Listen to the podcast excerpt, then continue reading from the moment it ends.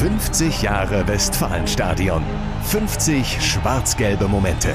Präsentiert von Ebbinghaus Automobile. Dein Autohaus in deiner Stadt. Der 17. Juni 1995. Vorfreude. Eine ganze Stadt bebt. Borussia Dortmund kann endlich wieder deutscher Meister werden.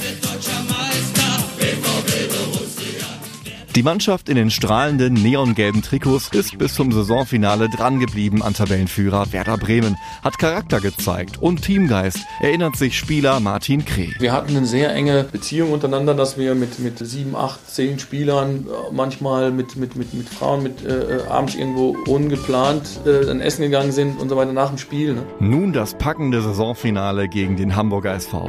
Ins Stadion dürfen dabei aber nur 42.800 Fans.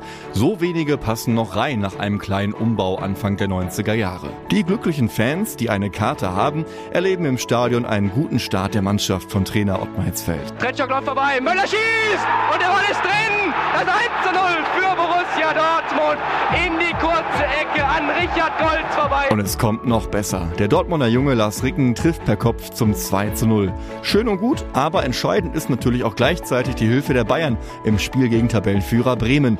Die Hilfe kommt und spricht sich schnell im Stadion rum. Im Spiel, da ist gar nichts passiert. Auf einmal schreien dann 50.000 Leute und dann guckst du auf die Anzeigetafel und dann war dann irgendwie ein Ergebnis, was uns dann in die Karten gespielt hat. Die Bayern helfen dem BVB mit einem 3 zu 1 Sieg gegen die Werderaner und die Borussen um Kapitän Michael Zurk führen weiterhin gegen Hamburg und lassen den Traum tatsächlich wahr werden. Die spielerische Glanzlichter sitzen, sondern auch die, die kämpfen!